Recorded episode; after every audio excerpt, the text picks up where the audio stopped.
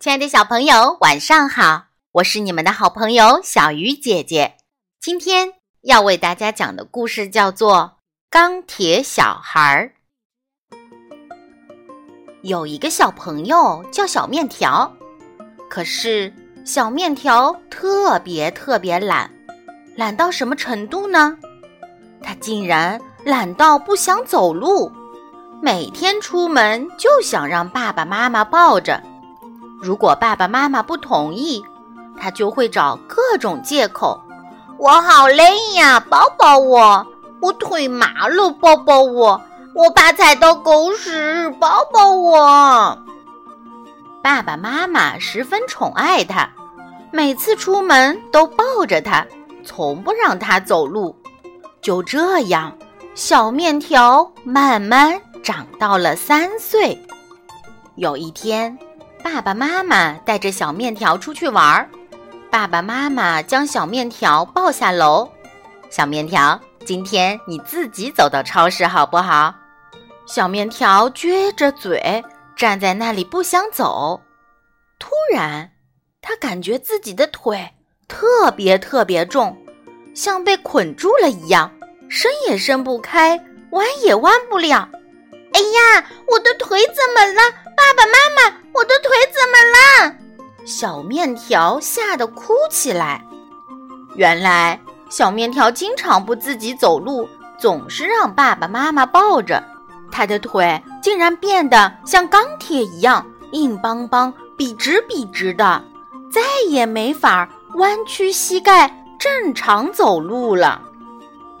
爸爸妈妈也吓了一跳。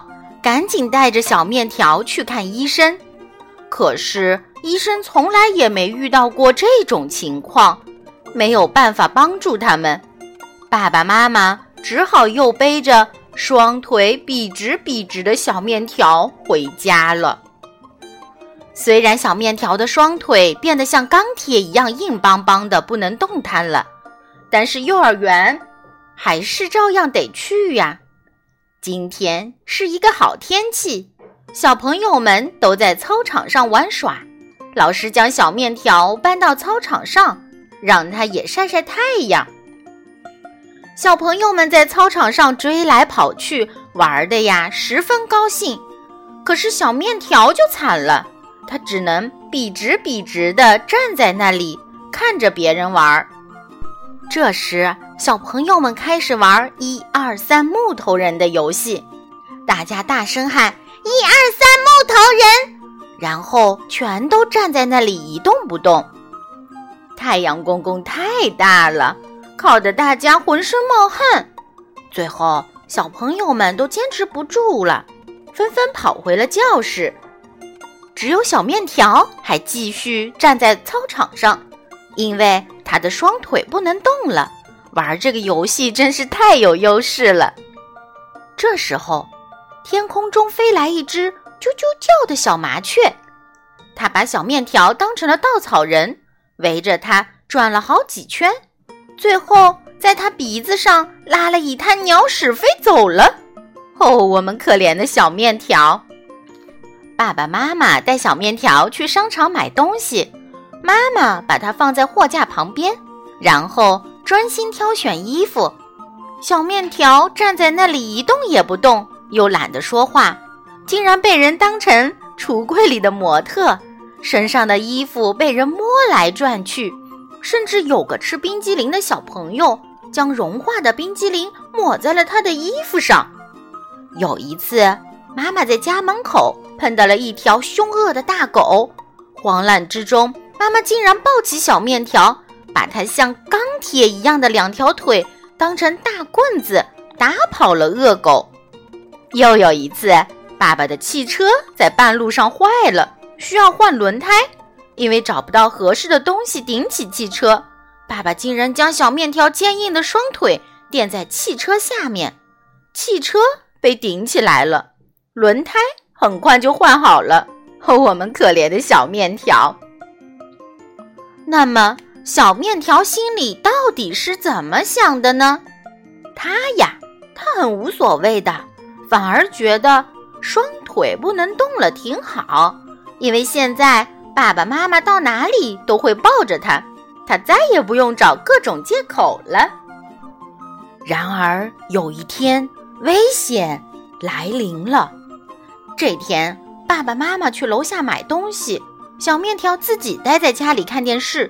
突然，他闻到了一股怪怪的味道，又看到了窗户外面冒起了黑烟。原来，楼下的一个邻居家着火了，火越烧越大了，黑烟呛得小面条睁不开眼睛。小面条想打开房门跑到楼下，可是他的双腿动不了。不行，再这样下去一定会被烧死的。小面条心里想着，然后快速朝家门口爬去。他用手撬开门，来到楼道间，再慢慢的顺着楼梯爬下去。当他经过三楼的时候，看到一只小狗被困在黑烟里，呜呜的叫着。可能它的主人忙着逃跑，把它忘记了。不知道从哪里来的力量，小面条看着可怜的小狗，决定要救它。他将小狗放在自己的背上，继续慢慢朝楼下爬去。可是黑烟越来越浓了，他看不到身下的楼梯了。不行，我一定要带小狗下楼。小面条心里暗暗想着。这时，奇迹发生了，小面条突然感觉自己的双腿变得轻松起来。他试着坐起来，竟然成功了。他又试着站起来，竟然又成功了。就这样，小面条高高兴兴地抱着小狗。顺着楼梯跑到了楼下，爸爸妈妈看到又会走路的、满脸都是黑灰的小面条，激动地搂着他哭了起来。小面条看着得救的小狗，也高兴地哭了起来。